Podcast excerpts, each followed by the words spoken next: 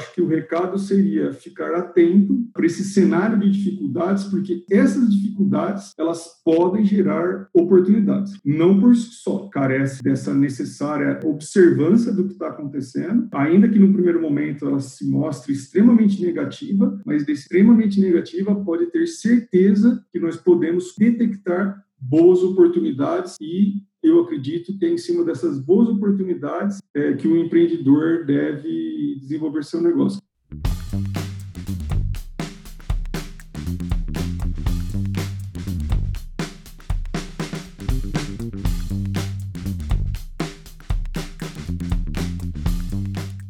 Fala empreendedor, fala empreendedora.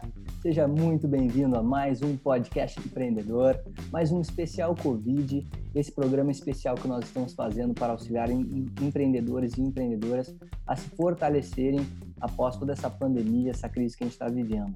Hoje nós estamos recebendo mais um empreendedor fera do meio jurídico. Hoje a gente está recebendo o Ronaldo Galo, sócio fundador da CAMIS. A CAMIS é a Câmara Privada de Mediação e Arbitragem criada com o objetivo de solucionar conflitos jurídicos com mais agilidade por meio de um sistema próprio de processo eletrônico. Então a gente vai falar hoje, pessoal, muito sobre o mercado jurídico pós-pandemia. Nós temos muitos ouvintes que são advogados, que são empreendedores também, e a gente convidou o Ronaldo aqui para falar justamente sobre um pouquinho desses, desses temas que, para nós empreendedores que não conhecemos muito bem a lei, ainda são um pouquinho obscuros e a gente tenta sempre, eh, com a ajuda, obviamente, de profissionais especializados, desvendar como é que a gente consegue aproveitar algumas brechas para empreender no nosso país. Então, Ronaldo, antes de mais nada, seja muito bem-vindo. É um prazer te receber aqui no podcast Empreendedor. E a gente sempre começa, cara, sabendo um pouquinho da sua história. Conta pra gente um pouquinho da sua história, do seu, do seu background, dos seus antecedentes, enfim, seja bem-vindo. Muito obrigado, Eduardo. É um prazer estar participando do programa. Também gostaria de agradecer os ouvintes empreendedores e empreendedoras que compartilham aqui do nosso bate-papo das nossas ideias. Eu sou advogado é, público federal, eu tenho 17 anos de carreira, é, eu já exerci diversos cargos no mundo é, jurídico da administração pública, o último deles, a Procuradoria-Geral Federal, fui Procurador-Geral Federal da Procuradoria-Geral Federal. Atualmente eu desenvolvo atividades de consultoria e assessoramento jurídico numa Procuradoria Federal junto à SUSEP, Superintendência de Seguros Privados. Eu também sou conselheiro atualmente né, do Conselho de Recursos do Sistema Nacional de Seguros Privados, Previdência Aberta capitalização. É, lá nós julgamos, somos a segunda instância, vamos dizer assim, do mundo securitário e julgamos processos que, geraram apenações na primeira instância da SUSEP, por assim dizer. E eu também sou sócio fundador da Câmara de Mediação e Arbitragem Especializada, CAMES. É, especificamente, a CAMES ela nasceu no final de 2016, eu me juntei à CAMES no primeiro semestre de 2017 e desde então nós tentamos é, implementar uma, uma cultura de resolução de conflitos fora do Poder Judiciário. Perfeito, Ronaldo. Uma das grandes questões que a gente sempre recebe aqui no podcast Empreendedor pelos empreendedores é a quantidade de burocracia envolvida em todo o nosso sistema, né, judiciário, legislativo brasileiro, com referência a, empreende, a, a, empreendimentos, a abertura de empresas, hoje muito mais facilitado por meio da MEI, né, do microempreendedor individual e etc. Mas como é que você enxerga assim, a facilitação do mercado jurídico para o empreendedor brasileiro? Por que, que ainda é tão burocrático, principalmente quando comparado com países mais desenvolvidos? Duas perspectivas que você está trazendo. Né? A primeira é de como o caminho é árduo para o empreendedor, para ele se constituir formalmente e continuar e começar a fazer o que interessa, que é desenvolver o seu negócio. E aí a burocracia ela é árdua para todo mundo, inclusive para nós. Então a Camis ela é uma sociedade empresária, né, nossa Câmara de Mediação e Arbitragem, e ela passou por toda essa burocracia também para ser formada e para a gente começar a então assim já não é fácil você desenvolver um negócio, uma ideia nova no Brasil. Mas antes de você começar a colocar esforços para é, movimentar essa sua ideia nova, você passa pelo calvário burocrático da constituição da sua empresa. O que eu penso? Eu penso que já passou do momento de nós nos tornarmos menos burocráticos. Se nós queremos é, empreender, e o empreendedorismo ele significa uma atitude positiva e voltada para todo o Brasil, o Brasil inteiro né, se, se beneficia com ideias inovadoras e empreendedoras, nós temos que diminuir é, e simplificar essa burocracia.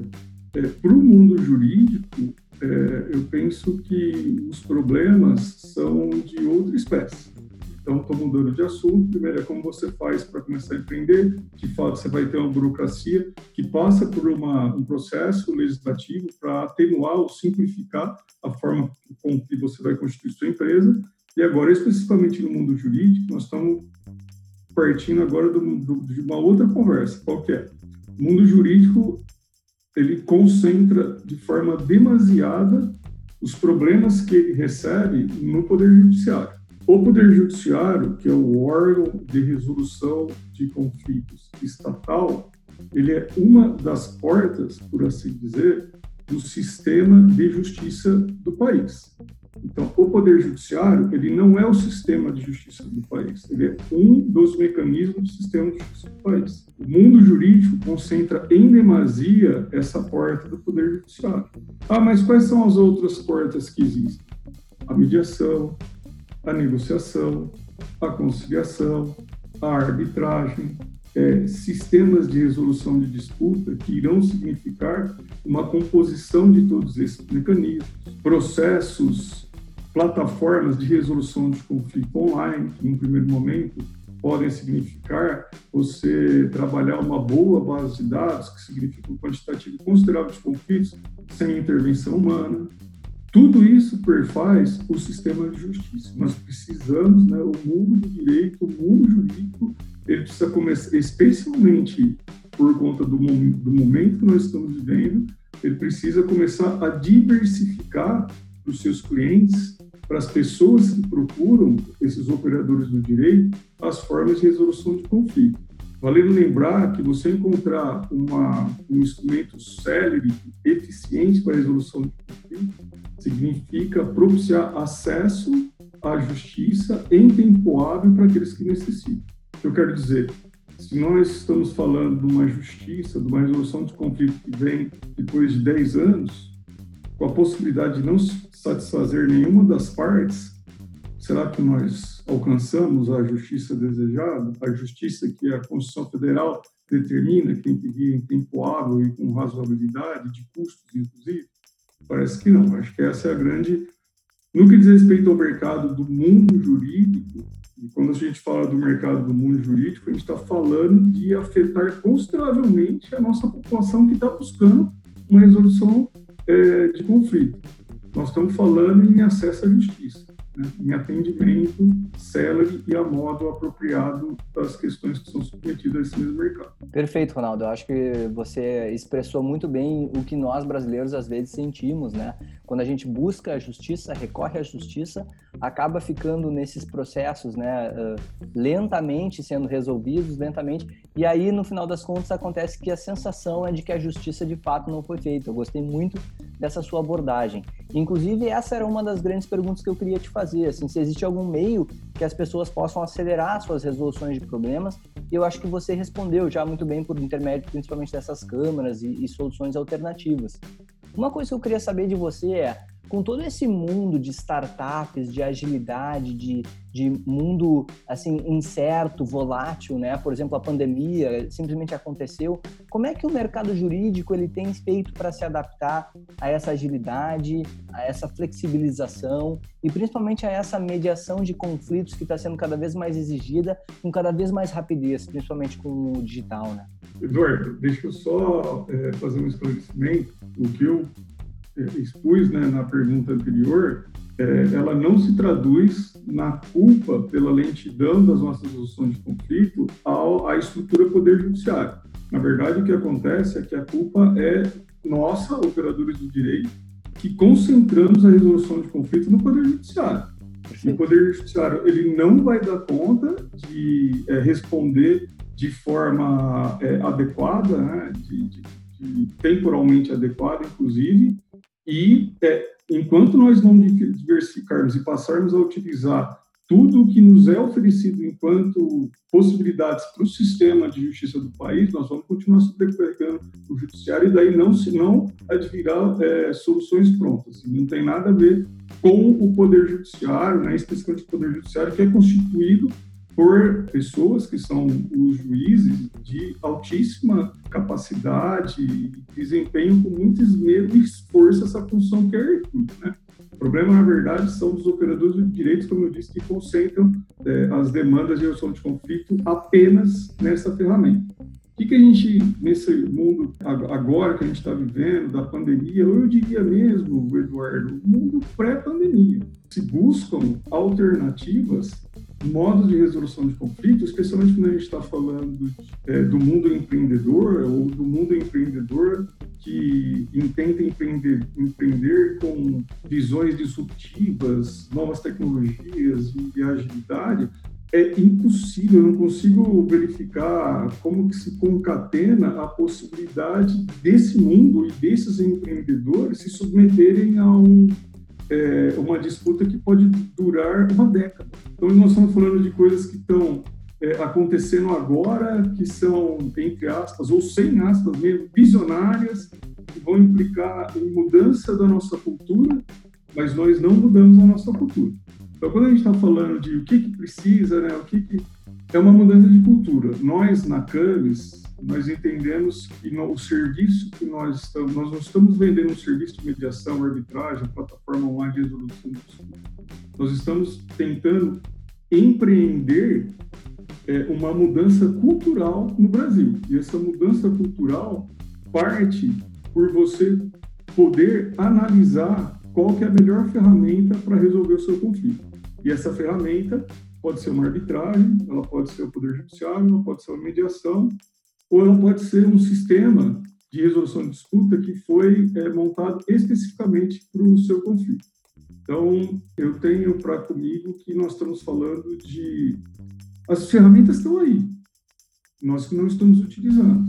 É, quer por desconhecimento, e aí esse é um problema, porque esse desconhecimento ele gera, muitas vezes, negativa do acesso à justiça quer porque, de alguma forma, nós queremos prosseguir no hábito de sempre, que é trilhar o mesmo caminho. Então, a gente está falando de uma mudança de cultura que tem tudo a ver com a sua pergunta, quer no que diz respeito a essas, é, esse empreendedorismo disruptivo, com mudanças a todo momento e com transformações a todo momento, quer com o momento é, sanitário que a gente vive de uma pandemia e que vai é, gerar uma quantidade avassaladora de conflitos que não vai passar por uma porta só. Então, nós vamos ter que diversificar essa quantidade de portas para conseguirmos absorver minimamente essa quantidade de conflito que vai ser gerada por conta da pandemia. Perfeito, pessoal. Olha aí mais um grande insight que o Ronaldo está trazendo para a gente. Qual é a melhor ferramenta para absorver o seu conflito? Essa pergunta ela é muito chave, pessoal, porque a gente pode estar, tá, que nem o Ronaldo muito bem explicou aqui, a gente pode estar tá sempre buscando a mesma maneira de solucionar um problema que pode ser solucionado de outra maneira, de uma maneira muito mais rápida, inclusive, justamente por essa única porta que a gente usa, que o Ronaldo muito bem explicou. Então, ficou muito legal isso, Ronaldo. E uma coisa assim que, que, que eu queria saber é qual é a tua análise assim sobre a participação de um sistema legal para o desenvolvimento de um país desenvolvido, tá? E se você puder também uh, explicar um pouquinho quais são as grandes diferenças do sistema jurídico, uh, judicial jurídico brasileiro para países desenvolvidos também, como por exemplo os Estados Unidos, uh, alguns países na Europa e, e, afins. Eu vou voltar um pouquinho para o que eu já falei. Eu, eu, acredito que o Brasil ele tem instrumentos é, suficientes para que a perspectiva jurídica não seja um gargalo para o empreendedorismo. Hoje, de novo, né, batendo dessa tecla, ela é um gargalo porque nós não utilizamos todas as ferramentas que o sistema de justiça no Brasil é, propicia. Então, eu vou dar um exemplo que é a mediação. A mediação é uma forma de resolução de conflito é, autocompositiva, o que significa dizer é que quem irá resolver o próprio conflito são as partes, obviamente guiadas pelo mediador que tem técnicas próprias para conseguir é, alcançar o fim desse conflito. Mas a, a, a mediação, que é o exemplo que eu estou dando, é, mais do que buscar um acordo, ela tenta restaurar um relacionamento, e às vezes um relacionamento longevo, comercial, por exemplo, que foi lesado por esse conflito. Então, mais importante do que chegar num acordo com relação ao conflito é fazer com que essas partes elas voltem a ter um relacionamento comercial. Dificilmente você vai conseguir alcançar esses objetivos é, num instrumento de resolução de conflito que é adjudicatório. O que, que significa dizer isso? Ele vai transferir a responsabilidade pela resolução do conflito para um terceiro que nenhuma, nenhuma das partes é, em conflito. Por exemplo, Poder Judiciário ou mesmo arbitragem. Então, todos esses instrumentos, eles devem ser considerados quando é apresentado um conflito para o operador do direito. Ele que vai ter que identificar qual que é o melhor instrumento para chegar à resolução desse conflito de forma mais célere e menos custosa, por exemplo. Hoje, com é, a pandemia, o que nós devemos encontrar também é uma quantidade de chamados conflitos massificados que vão parar em algum lugar. Se esse lugar for o Poder Judiciário, nós vamos entrar em colapso dessa específica ferramenta de solução de conflitos no Brasil. Analogicamente, e é algo que a gente pode observar, porque a pandemia, o ápice da pandemia, ela se deu primeiro na Europa. E agora o eixo pandêmico se deslocou, né, o seu centro, aqui para a América do Sul. Então, nós conseguimos observar algumas medidas que, são, que estão sendo adotadas em alguns países da Europa e podemos antever o que vai acontecer aqui no Brasil. Por exemplo, na Espanha, tem uma característica de utilizar muito a porta da jurisdição estatal, do poder judiciário lá do, do, do Estado espanhol, o que nós estamos vendo é o pré-colapso. Por quê? Porque as demandas se geraram numa quantidade considerável que não vai conseguir ser absorvida. E muito provavelmente é o que pode acontecer aqui no Brasil. A diferença com outros sistemas de justiça por exemplo, dos Estados Unidos ou Europa, é que nesse sistema a justiça ela é cara, ela é custosa, então as partes acabam migrando para soluções privadas. Então, por exemplo, nos Estados Unidos, se não me falha a memória, apenas 3% dos processos se iniciam no Poder Judiciário, eles terminam no Poder Judiciário. É caro você litigar no Poder Judiciário. A mediação, a arbitragem é muito utilizada. E alguns países da Europa também. No nosso caso, é, uma grande parte das demandas, considerável, diga-se de passagem, que tramitam no Poder Judiciário, elas tramitam sob o manto da gratuidade. O que não significa dizer que uma análise econômica do processo vai indicar que o melhor é o Poder Judiciário. Por quê? O Poder Judiciário, enquanto você, entre aspas, está é, litigando sob o manto da gratuidade, você pode estar vendo passar a perda da oportunidade para outros negócios, quer porque você tem uma parte do seu orçamento preso nessa disputa judicial, e nós já dissemos aqui que disputas judiciais costumam ser é, longevas, quer por você não pode empreender em outro negócio, de novo, por conta dessa é, demanda judicial, sendo que numa mediação você vai poder resolver em meses essa situação conflituosa e é, numa arbitragem em meses também ou em pouco mais de um ano. Lembrando que na mediação as partes que chegam a um consenso com relação à resolução do seu problema e no poder no, na, na, arbitragem, não obstante ser um terceiro que apresenta qual é solução do problema por meio de uma sentença arbitral, dessa sentença arbitral não cabe recurso. Então, significa dizer que, dada ela, extingue-se esse conflito. Na verdade, cabe, não é bem um recurso, né, é um pedido de esclarecimento junto à sentença arbitral, mas, de novo, é algo que prossegue sendo muito rápido. Né? No comparativo com o Poder Judiciário, normalmente, da sentença judicial, você tem a possibilidade de interpor é, uma série de recursos que vão ampliar consideravelmente o tempo de duração do processo.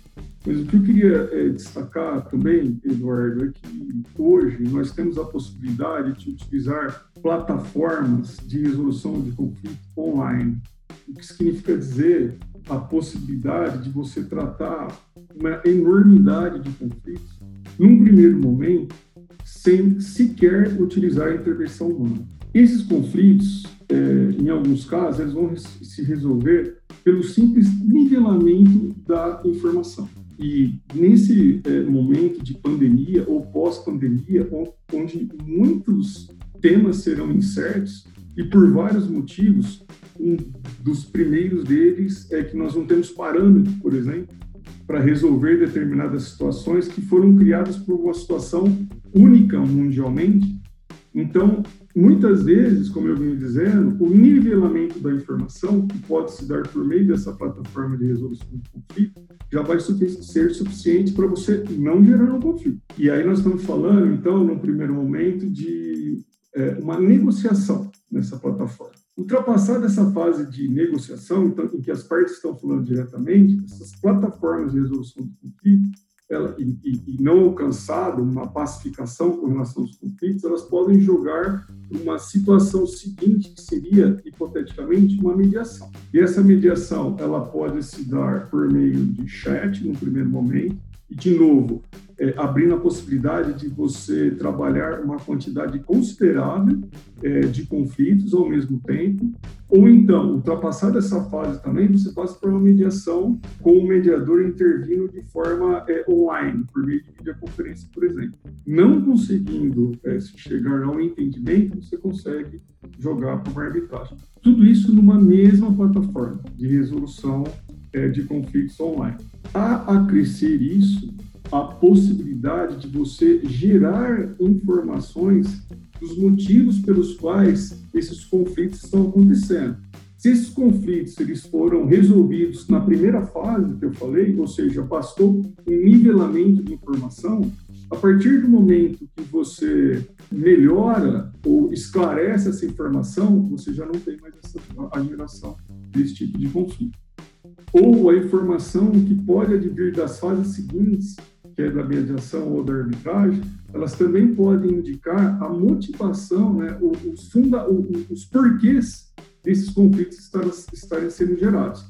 E é, as empresas podem trabalhar especificamente nesses motivos, tudo para quê? Para se antecipar e evitar a geração é, desses conflitos. De qualquer forma, eu vejo com dificuldade nós conseguirmos eh, superar a quantidade de conflitos que advirão sem nós utilizarmos, por exemplo, as plataformas eh, de resolução de conflito online. Pô, muito legal isso aí, hein, pessoal? Para quem não conhecia, então já é possível resolver conflitos digitalmente. Inclusive, essa era uma das próximas perguntas que eu queria te fazer, que é justamente como é que tem sido é, essa adaptação ao mundo digital, a toda essa transformação digital do meio jurídico. Então, foi muito bem já é, respondida nessa mesma pergunta sobre as plataformas que já estão sendo criadas e são maneiras alternativas e muito mais rápidas de resolver conflitos. Uma coisa, Ronaldo, que... Posso só esclarecer um pouquinho claro, claro. com relação a ponto? Algumas dessas plataformas existem há muito tempo, uma delas é o Marco do Direito, que é o Modria, é, criado no início dos, do, dos anos 2000, 2000 final é, dos anos 90. Na, na, verdade, uma plataforma que nasceu ali no coração do eBay. Então, no final do, da, da década de 90, a internet passa a ser comercial internet nasce no final da década de 60 para usos basicamente de estudo científico em universidade e uso militar. Final da década de 90, a internet passa a ser comercial e nasce o eBay. O eBay é aquele que é, teve a primeira sacada de utilizar esse comércio, o e-commerce, né? de, de dar venda por meio do, do, do mundo virtual.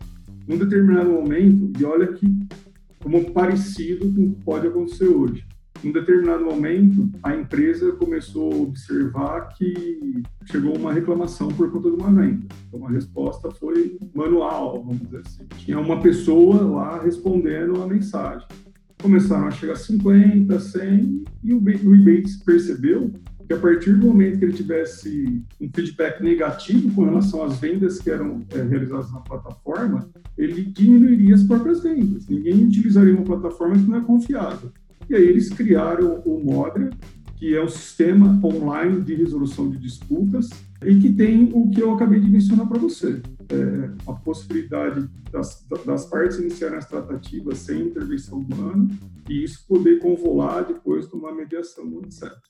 O Model existe desde o final da década de 90, início dos anos 2000. Esse tipo de plataforma já existe. Que é, então, diferente quando nós falamos de uma plataforma de resolução de conflito, de virtualizar instrumentos que nós tipicamente utilizamos fora do mundo virtual. Por exemplo, a mediação por meio de uma videoconferência, que é o que a gente está fazendo agora, a gente só virtualizou o procedimento de mediação. Não é a mesma coisa que uma plataforma é, online.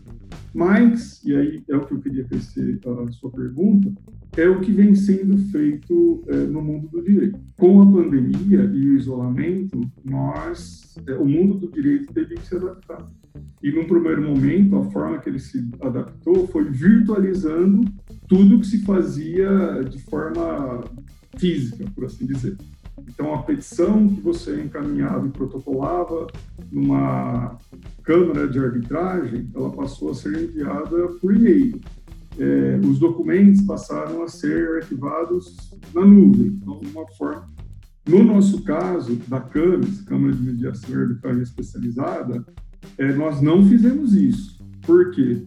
Porque quando nós nascemos, nós tínhamos lá nos idos de 2017, nós tínhamos algumas ambições. Qual que é a primeira delas? Nós já naquele momento não acreditávamos que os nossos processos deveriam ser em papel.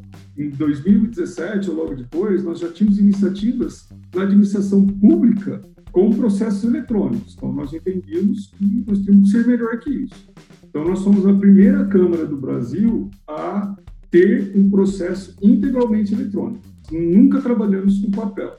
Então, quando você vai iniciar um procedimento arbitral na CAMES, você vai fazer um upload do seu requerimento inicial de arbitragem no nosso site, a outra parte vai ser contactada, ela vai responder no nosso site e isso cria um processo eletrônico.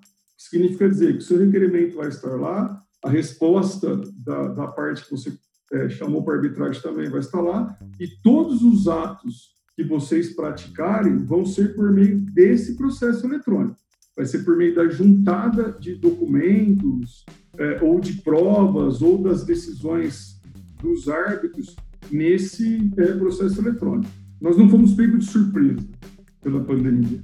Por quê? Porque nós já realizamos. A, nossa, a única mudança que nós precisamos fazer foi: nós sempre utilizamos um processo eletrônico, então a tramitação dos nossos processos sempre foi virtual, o nosso regulamento ele dá a oportunidade para as partes das audiências serem físicas ou virtuais. Com a pandemia, nós e o isolamento, nós proibimos, enquanto durar o isolamento, de que as audiências fossem físicas. Mas são raríssimas as partes ou o, o, tribunal arbitral ou o árbitro que pediam uma audiência física. Nós sempre sabemos por quê? Porque as audiências virtuais elas são muito mais cômodas para todo mundo, especialmente quando a gente está falando de pessoas que estão em diversos, em regiões diferentes do país e nós na CAMES, nós temos unidades em 10 estados da federação. É comum acontecer é, do árbitro ser de um estado, o outro árbitro ser outro estado, uma parte é de um, de um, estado, o advogado da parte é de outro estado, então é mais fácil a audiência por meio de videoconferência e depois as partes assinam digitalmente o documento e é juntado no processo eletrônico. Então, hoje, quem utiliza processo eletrônico continua sendo a CAMES e a Câmara de Mercado da B3, mas especificamente aí os processos lá da, da própria B3. No mais, o que o mundo jurídico vem fazendo é tentando se adaptar rapidamente para essa realidade de isolamento e essa adaptação. Até onde eu tenho notícia, não veio por meio de processo eletrônico, mas de virtualização de procedimentos físicos que eram utilizados, é, utilizados pré-pandemia. Perfeito, Ronaldo. Ficou muito bem explicado. Até às vezes esse assunto ele é um pouquinho complicado para quem é leigo, né? Como nós empreendedores. Mas então, só assim para a gente finalizar, e talvez até uh, peço desculpa se for repetitiva essa pergunta, mas para a gente finalizar com todo esse conceito que você está trazendo para os nossos ouvintes e para mim também, digamos assim, um caso prático, que pode ser um caso que vai acontecer com alguns empreendedores durante a crise, renegociações, por exemplo, de aluguéis ou, ou de uh, lotes vendidos que talvez não serão mais vendidos Como é que seria a melhor maneira de resolver esses conflitos na prática? Assim, digamos, o empreendedor que está nos escutando e que hoje não consegue pagar o aluguel e aí ele tá, ele precisa cumprir um contrato, mas ao mesmo tempo tem toda essa pandemia. Como é que ele pode fazer? Eu vou é, apresentar diversas soluções para as diferentes perspectivas. Vamos dizer que é, quando a gente está falando de um empreendedor, um empreendedor, o problema dele é um aluguel, que é o aluguel dele ou que é um contrato, que é aquele contrato específico da vida dele. Primeira é, dica, entre aspas, por assim dizer, é a negociação. O que é negociação? É que ele entre em contato diretamente com a outra parte, explique a situação e tente chegar num consenso. Superada essa fase, eu faria uma mediação.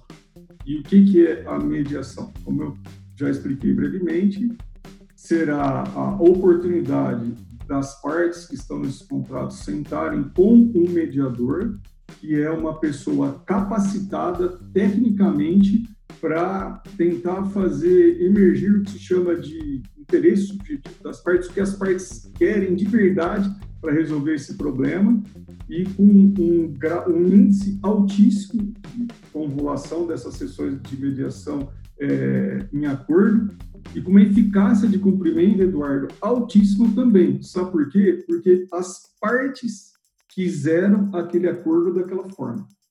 Não foi imposta por ninguém. As partes quiseram resolver aquele problema daquele meio e daquela forma. Então, o índice de cumprimento é altíssimo. E aí, se é, negociação não deu certo, mediação não deu certo, eu gosto muito, por isso que falo bastante sobre, né? tem um negócio sobre, da arbitragem. Você vai entregar para um técnico de um prazo, especificamente nesses casos, né? eu não vejo muita complexidade, e vai resolver o problema num prazo consideravelmente rápido, e aí nós vamos estar sepultando essa controvérsia, essa, esse conflito de uma vez por todas. Por outro lado, se nós estivermos falando de um empreendedor que ele tem uma série é, ele tem contratos massificados, uma grande quantidade de contratos na área de compra e venda de imóveis ou na área de locação, eu sugeriria que ele criasse um sisteminha, conversasse com um profissional é, ou uma, uma câmara de mediação arbitrária, um profissional é, conhecido na área, um sistema de resolução de disputa que venha atacar especificamente esse problema dele. Muito provavelmente uma, uma plataforma de resolução de conflito, nessa online, online, talvez no próprio é, na página dele.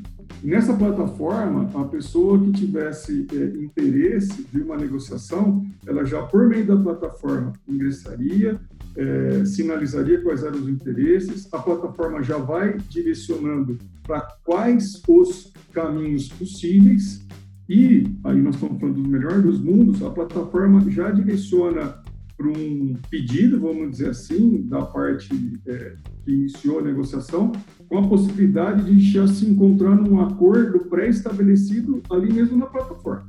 Então, se iniciam as tratativas da plataforma e já se resolve na plataforma. De novo, e para esse empreendedor com vários contratos, não resolveu por meio da negociação, eu convolaria já na plataforma a ajuda de um mediador para fazer a mesma coisa. De novo, não deu certo com a mediação, eu receberia numa arbitragem. E aí nós estamos falando de, muito provavelmente, 60% desses casos resolvidos na primeira fase, uns 30% na segunda e os outros 10% na terceira. É, e tudo isso é, gerando dados para esse é, empreendedor e os dados, quer do porquê que, que, estão acontecendo esses conflitos, como já tive a oportunidade de falar, quer qual que é o, o prejuízo ou não prejuízo que ele está tendo com essas quebras de contrato, com essa forma de resolução de conflito. Eu acho que seriam essas duas sinalizações que eu daria. Perfeito, galera. Ficou, não ficou claríssimo aqui? Pô, não sei mais como é que fica, né, Ronaldo? Ficou super claro. Muito obrigado, cara.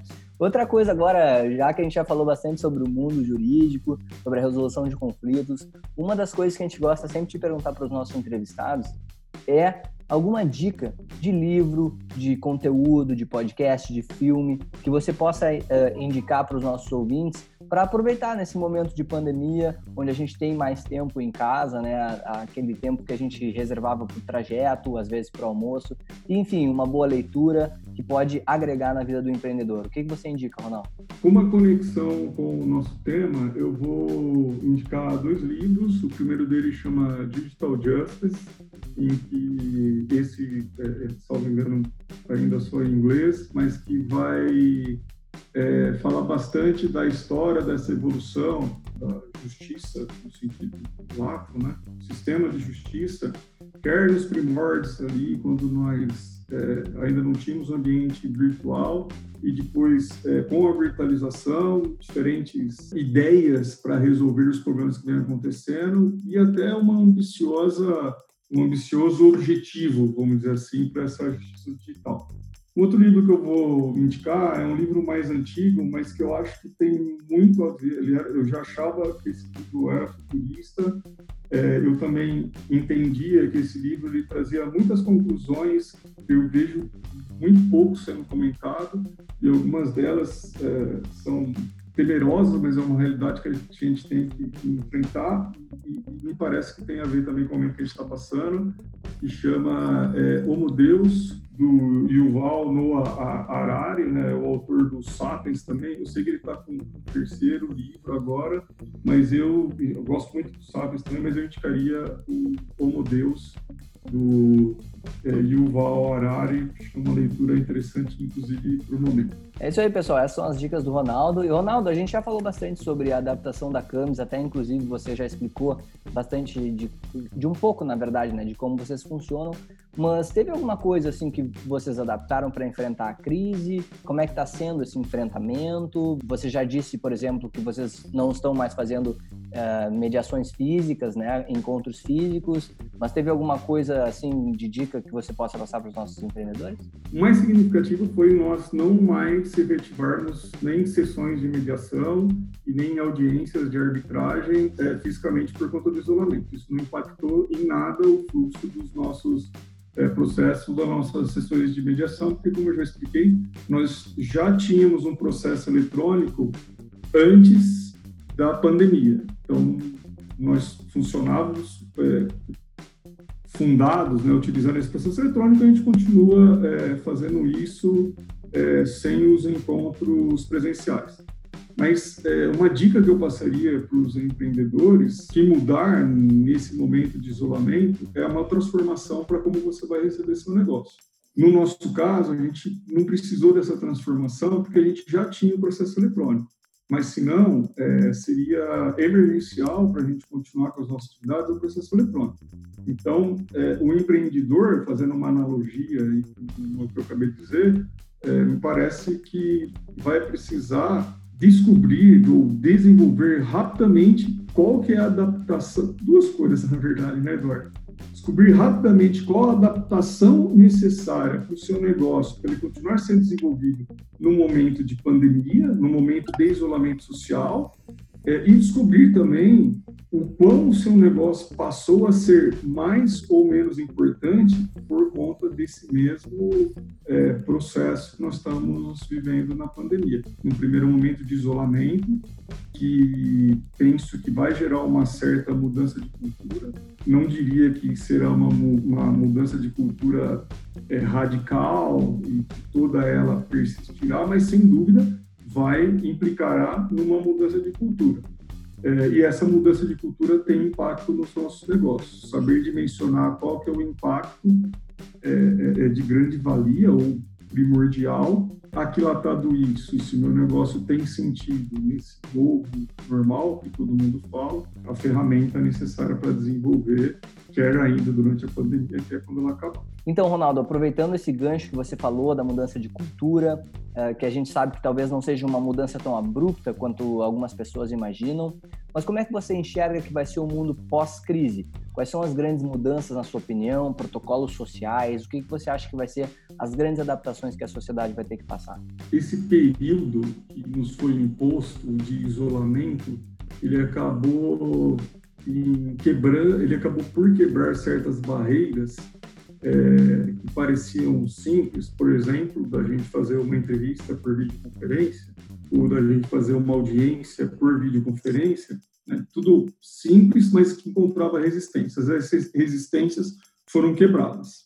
E eu acredito que em muitas vezes né, essas resistências que foram quebra quebradas, elas geraram uma certa acomodação. Então, é mais fácil eu realizar uma audiência por videoconferência e não ter que viajar para o Rio de Janeiro para fazer essa audiência do que ter que viajar, efetivamente. Né? Então, esse tipo de mudança, eu acredito que, em parte, veio para fechar. No mundo jurídico, é, por exemplo, os tribunais, né, quando a gente está falando da jurisdição estatal, eles voltaram a funcionar com defesas orais feitas por meio de videoconferência. Fim da pandemia e isolamento, provavelmente as defesas feitas oralmente, né, sustentações orais, elas devem voltar a ser presenciais. Mas como eu já havia sinalizado, né, no respeito a CAMES, por exemplo, é, nós temos a possibilidade de audiências presenciais, mas eu acredito que dificilmente elas acontecerão. Muito raramente, como já é o caso. É, em alguns meios, como por exemplo a área médica, as visitas ao médico, né, por meio de, de videoconferência, elas eram proibidas e agora elas foram viabilizadas é, é, algo que me parece que não deve regredir totalmente. Não sei como o, o Conselho Regional de Medicina vai encontrar esse meio termo, mas eu acredito que a possibilidade de você se consultar por meio de uma ferramenta de conferência, ela deve não só permanecer, como ela deve ser melhorada, vamos dizer assim. Né? Eu acredito que ah, serão criados novas perspectivas para esse tipo de consulta. Então, é, esse, essas mudanças que nos foram impostas, elas acabaram. Eu lembro de um amigo que conta que a sogra dele, ela passar por uma consulta médica por meio de uma videoconferência seria uma heresia, uma coisa que ela se recusava terminantemente. E aí, de repente, com um tempo de pandemia, aliás, com um bom tempo de pandemia, ela estava pedindo para passar por uma consulta médica por meio de, de videoconferência, gostou e agora, muito provavelmente, para alguns médicos ela vai querer por vídeo, muitos, é, muito provavelmente para alguns médicos, para algumas especialidades ela vai querer presencialmente, como eu acho para algumas especialidades. Nós vamos, haverá ainda a necessidade do exame presencial, até que a, tecnologia passe a suprir isso também, e é isso que eu quis dizer, né? Acho que nessa ideia de atendimento por vídeo, a tecnologia vai acabar suprindo é, com novas ferramentas cada vez mais a necessidade de você ir até o médico. Então, essa é uma tendência que me parece não regride, só deve ganhar é, outras perspectivas e outros formatos e ela se consolidar cada vez mais. Isso, o que a gente está falando também, mas aí já sendo muito futurista e confesso que eu não tenho certeza se, se, se vamos trilhar por esse caminho mesmo, é a possibilidade de, de uma desocupação na área imobiliária partir do momento que as pessoas passam a trabalhar em casa, o médico passa a não precisar do deslocamento, quem sabe um impacto no trânsito, porque as pessoas também passam a se, deslocar menos, nas megalópolis como São Paulo, quem sabe um impacto na qualidade do ar, né? em São Paulo hoje os, é, o amanhecer e o pôr do sol é lindíssimo, né? as pessoas estão tirando foto, por quê? Porque não tem poluição, e a gente voltou a saber como que é o amanhecer do sol em São Paulo e ele é lindo como qualquer outro lugar do país. É isso aí, galera. Essas, essas são cenas para o próximo capítulo, né, Ronaldo? Para um outro programa, isso aí dá um programa inteiro. uh, mas, cara, para a gente encerrar, então, uh, uma mensagem que você deixa para o empreendedor, para a empreendedora que está te escutando hoje, é uma mensagem para aquelas pessoas que estão indo atrás dos seus sonhos, que estão de alguma maneira querendo inovar os seus negócios. Enfim, o que você tem a dizer para essa, essa galera? Empreender é, no Brasil, foi o começo da nossa conversa, né? É, nunca foi fácil. E em um momento de pandemia, com impactos econômicos, podemos é, enfrentar dificuldades ainda maiores. Mas eu realmente eu não acredito que a pandemia ela venha por si só a ser uma mudança que é, redunde em, bons frutos para o empreendedor, mas ela é uma oportunidade que pode gerar bons frutos para o empreendedor. Então, eu não vejo a pandemia, de, obviamente que a pandemia ela traz uma carga negativa absurda. Ok, superado isso, então, o que nós temos que observar é, okay, mas o que, que a pandemia está trazendo? Quais são os diferentes? Porque nesse diferente nós vamos encontrar oportunidades. E eu é, observo, saindo do mundo do direito, do mundo jurídico, tenho observado bastante aqui em São Paulo muito, muitos empreendedores aproveitando essa crise para alavancarem os seus negócios. Acho que o isolamento e essa pandemia, ela acabou por, de uma certa forma, igualar grandes e pequenos. Isso por si só já é uma grande vantagem para o pequeno empreendedor, por assim dizer, nessa competição. Então, eu acho que o recado seria ficar atento nesse para esse cenário de dificuldades, porque esse, essas dificuldades elas podem gerar oportunidades, não por si só. Carece né, dessa necessária é, observância do que está acontecendo, é, ainda que no primeiro momento ela se mostre extremamente negativa, mas desse extremamente negativa pode ter certeza que nós podemos cunhar, detectar boas oportunidades e eu acredito que é em cima dessas boas oportunidades é, que o empreendedor deve desenvolver seu negócio, que ele deve detectar e começar a construir ou adaptar seus negócios. Eu tenho certeza que, feito isso, o sucesso também é certo, e aí o que a gente tem não é uma, uma é, uma lembrança triste de um momento ímpar na história da, da, humanidade, mas foi do momento triste em que se detectou uma bela oportunidade de se desenvolver um negócio. Perfeito, Ronaldo, perfeito, cara. Agora, para encerrar, os empreendedores que estão querendo uma, uma alternativa melhor para resolver os seus conflitos, enfim, passa os seus contatos para o pessoal, como é que eles conseguem entrar em contato. Essa é a parte do Merchan, né, cara? Totalmente merecida. Manda brasa. Vamos lá, nós somos uma Câmara de Mediação e Arbitragem, o nosso nome é CAMES, Câmara de Mediação e Arbitragem Especializada. A forma mais fácil de nos encontrar é no nosso site www.camesbrasil, tudo junto, .com.br. Lá nós temos inúmeras explicações sobre o que é mediação, o que é arbitragem, plataforma de resolução de conflito online, qual é o valor para a prestação dos nossos serviços e nós também podemos ser encontrados no e-mail contato arroba camisbrasil.com.br ou no telefone 011 4081 7485. Lembrando que esse telefone é o 011, que é a nossa sede aqui em São Paulo, mas nós temos unidades em 10 estados da federação, Bahia, Ceará, Distrito Federal, Goiás, Minas Gerais, Paraná, Rio de Janeiro, São Paulo e uma unidade interiorizada é, que fica em Bauru. Nós deveremos, no segundo semestre, iniciar o nosso projeto de expansão e aí a gente deve conseguir chegar nos estados em que ainda não nos fazemos presentes e vamos conseguir começar também um processo de interiorização pelo Brasil é, para ver se a gente consegue transformar essa cultura de resolução de conflito e mostrar que o Poder Judiciário é uma porta, mas existem outras tão boas quanto, ou melhor, depende do seu conflito, é, e um preço a um preço muito acessível. É isso aí, pessoal. A gente vai terminando então mais um podcast empreendedor especial Covid, sempre com muita atenção, muito respeito às famílias e às pessoas que de alguma maneira estão sofrendo com essa pandemia. Ficam as nossas condolências, os nossos gestos de carinho e afeto. E para você que está querendo uh, mandar alguma mensagem para mim ou sugerir algum empreendedor para ser entrevistado por mim, algum CEO, algum fundador de empresa ou startup, mande o seu e-mail para contato distritoe.com.br.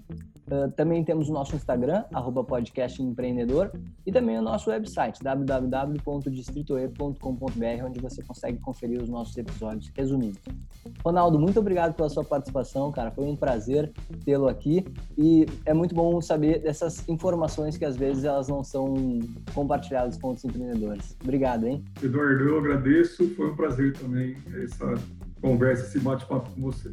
Obrigado. Perfeito. Muito obrigado. A gente fica por aí. Valeu!